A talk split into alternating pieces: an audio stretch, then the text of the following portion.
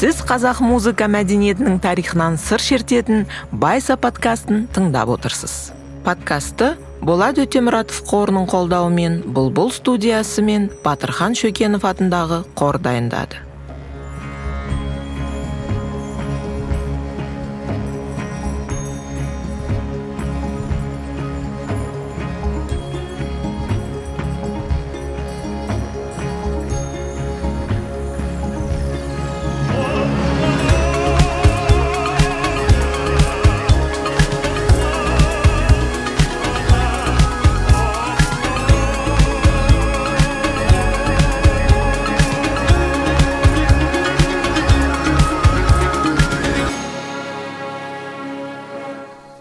Дәрісті профессор және өнертану докторы саида елеманова дайындады.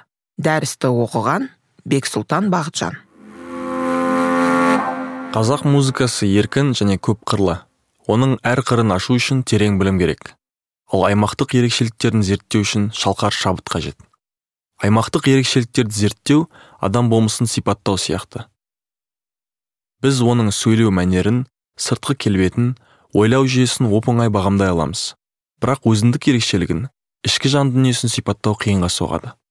Музыканың әр өңірге тән төлтума үні де дәл солай. Себебі әңгіме қолға ұстап көруге келмейтін дәрексіз дүниелер туралы болып отыр. Дәстүрлі қазақ музыкасына фольклор да ауызша дәстүрдің кәсіби музыкасы да тән. Алайда кеңес заманындағы ғылым қазақта кәсіби музыканың болғанын жоққа шығарып тек халық музыкасы болды дегенді алға тартты. Яғни қазақи музыка мейлінше қарапайым формасы тұрғысынан да мазмұн жағынан да қарабайыр еді деген идея басым болды. Дегенмен этнограф композитор александр затеевич пен музыкатанушы композитор ахмет жұбанов өз еңбектерінде дәстүрлі қазақ музыкасын насихаттаушылардың кәсіби шеберлігі туралы жазды. Бұл жағдай қазақстандық жас музыкатанушылар арасында көптеген сұрақ тудырды. Бірақ 20 ғасырдың 80 жылдарына дейін дәстүрлі қазақ музыкасындағы кәсібилік ғылыми ортада іс жүзінде зерттелмеді. Сол сияқты қазақ музыкасының әр өңірге тән ерекшеліктерін зерттеу де құпталмады. Жалпы қазақ өнерін зерттеуге саяси мүдде әсер етті. Десе де дәстүрлі қазақ музыкасындағы кәсібилік пен музыканың әр өңірге тән ерекшеліктері өзара тығыз байланысты. Қазақ музыкасының әр аймаққа тән өзіндік үні туралы әңгімені кәсібиліктен бастауымыз тегін емес егер әр аймақтың өзінің асқан шебері талантты музыканттары болмаса аймақтық мектептер де орындаушылық және аспаптық музыкадағы айырмашылық та болмас еді. Қазақстан аумағында әр аймақтың өзіне тән мәнері қашан қалыптасқанын айту қиын. Өйткені бұл оның өзіндік ерекшелігімен тікелей байланысты дүние. Дегенмен аймақтық мәнер вокалды аспаптық және аспаптық өнерді айқын көрінетінін айтып кеткен жөн. Өйткені вокал өнері яғни аспаптың сүйемелдеуінсіз ән айту фольклорға тән. Ал вокалды аспаптық мәнер кәсібилікті аспапта ойнай білуді талап етеді. Дауыс пен аспап та міндетті түрде өзара үндесуі тиіс. Музыкалық мұра контекстінде аймақтар алғаш рет александр затаевичтің қазақ әндері мен күйлері жинағында айтылады. Ол қазақ музыкасының үлгілерін көптеп жинап жүйелеуге тырысқан. Жинақталған материалдарды дұрыс бағамдау үшін ол адай уезі ақмола губерниясы сынды революцияға дейінгі топонимдерді қолданып шығыс орталық және батыс қазақстан музыканттарына сілтеме жасады. Затаевич атаған әншілер арасында шынында да кәсіби музыканттар болды. Бұл олардың орындаушылық және аспапта ойнау шеберлігінен тамаша есте сақтау қабілетінен әртістік дарынынан көрінді. Затаевич музыканттардың белгілі бір өңірдің тумасы екенін ғана атап көрсетпей музыкасындағы айырмашылықты байқап оған сипаттама берген. Мысалы затаевич батыс қазақстан әндері туралы. Олар созылыңқы ойлы ферматаларда созып ұстап тұрады деп жазды.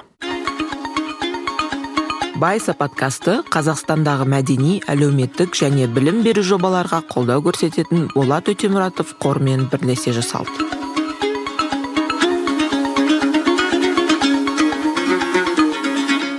Әдетте қазақ музыкасындағы аймақтық ерекшеліктер мен айырмашылықтар екі ірі аймақ батыс қазақстан мен арқада түйіседі. Батыс қазақстанға елдің батысындағы облыстар мен қазақстанның оңтүстік батысы кіреді.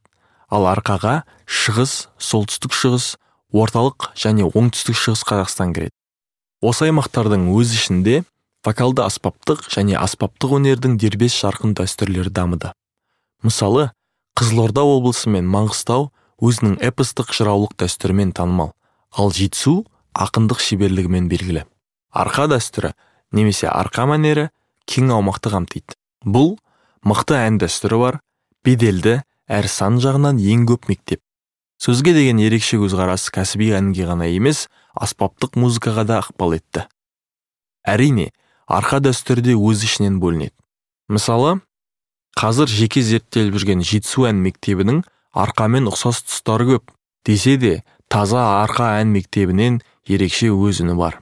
Жетісу ән мектебінің белді өкілі ақын композитор кенен әзірбаев. Арқа дәстүрінің саф өкілдері деп әнші жүсіпбек елбеков пен оның шәкірті жәнібек кәрменовті және әнші манарбек ержановты айта аламыз.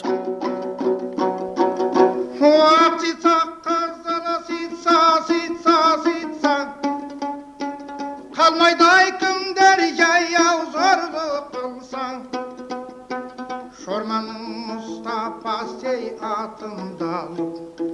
атандым сол себептен жаяу мұсай ержанов күләш байсейітованың жерлесі.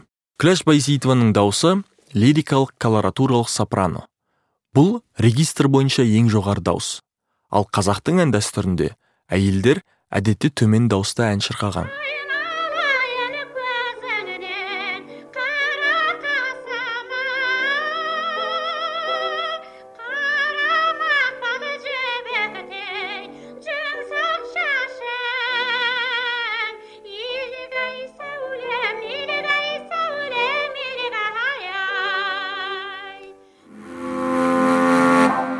Аймақтық мәнердің қалыптасуына не әсер етті? Аймақтық мәнер мен географиялық және мәдени әлеуметтік факторлардан көрнекті музыканттар мен олардың өнерін бағалай алатын басқаларға жеткізе алатын тыңдармандардың жеткілікті болуынан қалыптасады. Аталған аймақта кең таралған музыкалық аспаптар да маңызды рөл атқарады. Мысалы қарапайым домбыраның пішіні де әртүрлі болуы мүмкін. Шығыс солтүстік және орталық қазақстанда жетісуда қалақ домбыра кең таралған. Ал батыс пен оңтүстік қазақстанда қауақ домбыраны көп тартады. Пішінінен бөлек оның өлшемі пернелерінің саны ойнау мақамы да өзгеше. Қуатты тынысты серпінді орындалатын төкпе дәстүр батыс қазақстанның аспаптық музыкасына тән.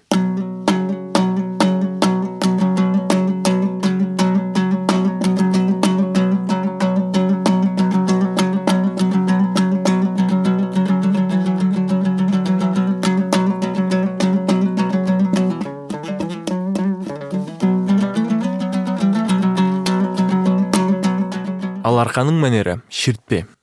Оған сыршылдық тән.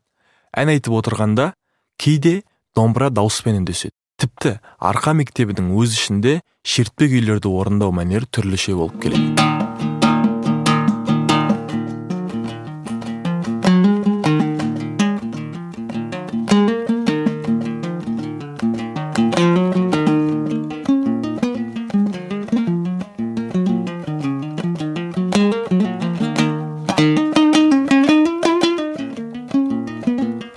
География туралы сөз қозғасақ көршілер яғни жақын маңда кімдер тұратыны олардың музыкалық дәстүрінің қандай екені маңызды рөл ойнайды. Кейде көршілес музыкалық мәдениеттер тоғысып дыбыстаудағы көрнекті элементтерді орындау тәсілі мен мақамын өзара табиғи түрде сіңіреді. Әлеуметтік контекст те маңызды. Мысалы 8 ғасырда қазақ даласында исламның кең таралуын алайық. Отырықшы өзбектермен көршілес жатқан көшпелі қазақ халқының музыканттары араб тілінің үні мен ислам мәдениетінің музыкасынан шабыт алып тың дүниені бойына сіңіріп оны аймақтық дәстүріне орындаушылық шеберлігіне алып келді. Кеңес заманында бақсыларды қудалап қобызда ойнауға тыйым салынғаны әлеуметтік контексттің аймақтарда музыкалық ерекшеліктің қалыптасуына әсер еткенінің тағы бір дәлелі. Қобыздың репертуары домбыраға ауысты. Қобызда дыбысты ысқышпен ұзақ тартып тұруға болады. Ал домбырада бұлай ету мүмкін емес. Дыбыс бірден үзіліп кетеді. Бұл өз шығармаларында домбыра мен қобыз әуенін үндестіре білген қаратау аспаптық шертпе дәстүрінің көрнекті өкілі сүгір әлиевтің бірегей музыкалық қолтаңбасының пайда болуының бір нұсқасы. Әлбетте аймақтық музыка мектебінің қалыптасуы үшін өз шығармашылығында сол дәуірдің рухын бейнелейтін дәстүрді жалғап қана қоймай оған тың әрі танымал үн қосатын көрнекті музыканттар керек. Көзінің тірісінде көпшілікке танылып мойындалған құрманғазы осындай бірегей музыкант еді. Ол өз музыкасымен рудың шекарасын бұзып өтіп халықтың арман тілегін жеткізе білді. Аймақтың үні естілу үшін тыңдарман мен музыка білгірлері керек. Біздің заманымызда бұл әр аймақтың орындаушыларын музыкалық мұрасын зерттеп музыкалық құбылыстардың жарқ ете қалуына ықпал ететін этномузыка танушылар болуы керек. Оның жергілікті мәнер екенін анықтау керек.